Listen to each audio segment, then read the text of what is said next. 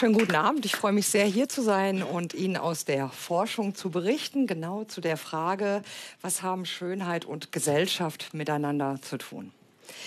In Zahlen ausgedrückt lässt sich die Verbreitung der Schönheitschirurgie gar nicht gut messen. Wir wissen eigentlich ganz wenig verlässlich darüber, wie viel operiert wird, in welchem Alter die Menschen sind und wer das genau ist. Und dass wir das nicht so genau wissen, ist kein Zufall. Es gibt allein in Deutschland fünf professionelle Fachgesellschaften, die miteinander konkurrieren um Anerkennung, um Prestige, auch in der Ärzteschaft und nicht zuletzt um Klientinnen oder Patientinnen. Und das ist schon eine interessantere Frage, wie wir diese Personen bezeichnen. Schätzen können wir das aber ganz gut und es sind für das Jahr 2014 für Deutschland zwischen 500.000, 800.000 Personen, die sich äh, für ihr Äußeres, um schöner zu sein, unters Messer legen, bearbeiten lassen, minimal invasive Verfahren inklusive, also auch die Botox-Spritze zur Faltenbeseitigung. Von diesen wiederum sind circa, auch das natürlich nur geschätzt, 15 Prozent Männer. Es sind also noch und nach wie vor weit überwiegend Frauen, die sich entsprechend bearbeiten lassen.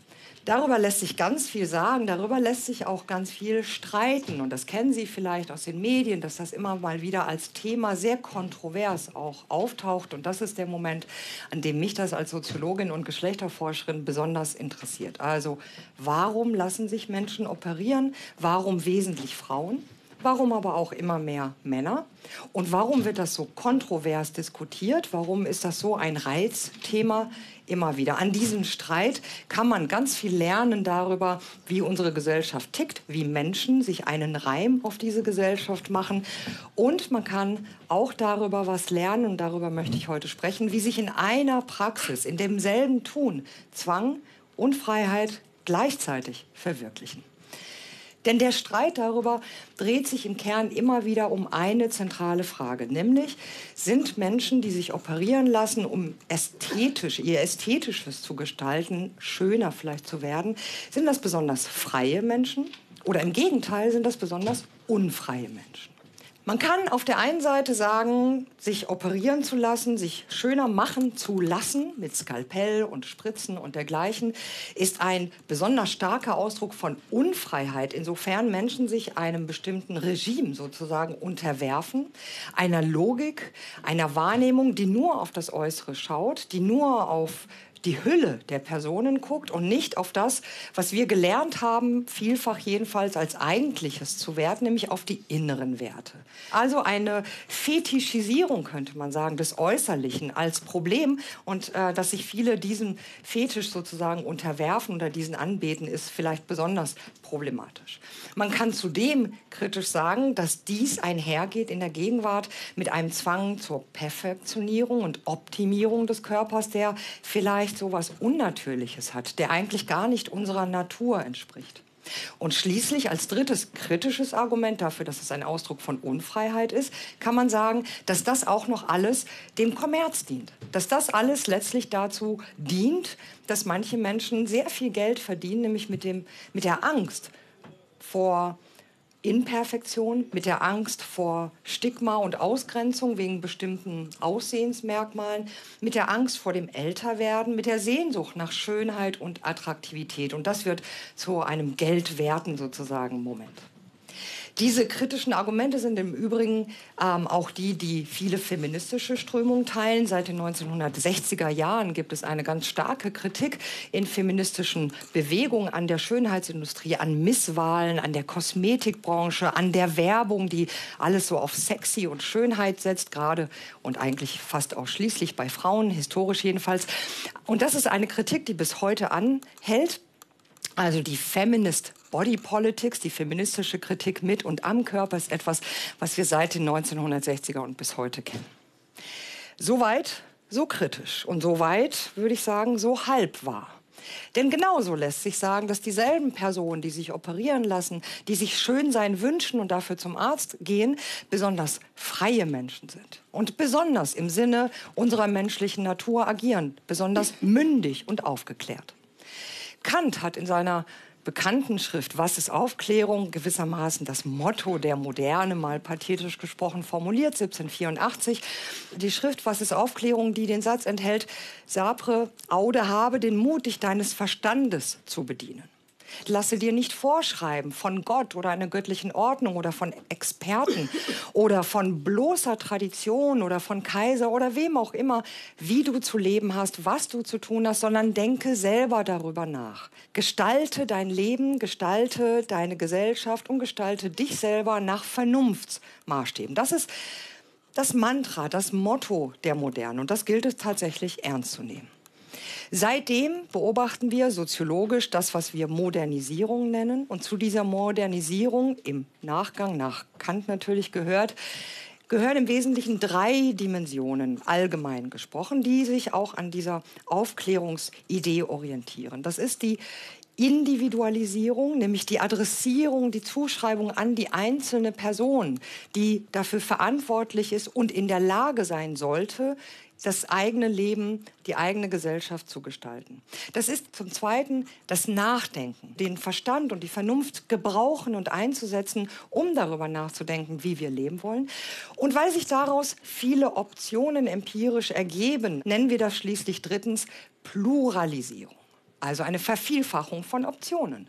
Wen heiraten wir? Heiraten überhaupt? Welche Art von Beruf? Welche Ausbildung? Wann Kinder oder keine? Hier oder dort? Und so weiter und so fort. Wir gestalten unser Leben selbst. Und das ist das Bewusstsein, das die Menschen in der Moderne entwickeln für ihr Leben.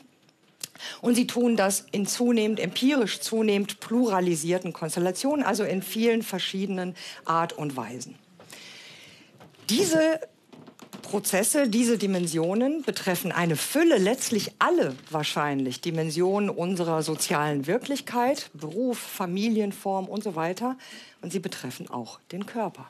Wir sind Wesen, die in der Lage sind, von Natur aus unseren eigenen Körper zu gestalten. Es gehört zu unserer menschlichen Natur, dass wir unseren Körper gestalten. Und in der Moderne wird uns das besonders bewusst. Und das ist ein empirischer Prozess, den man an vielen Formen und vielen Dynamiken nachvollziehen kann.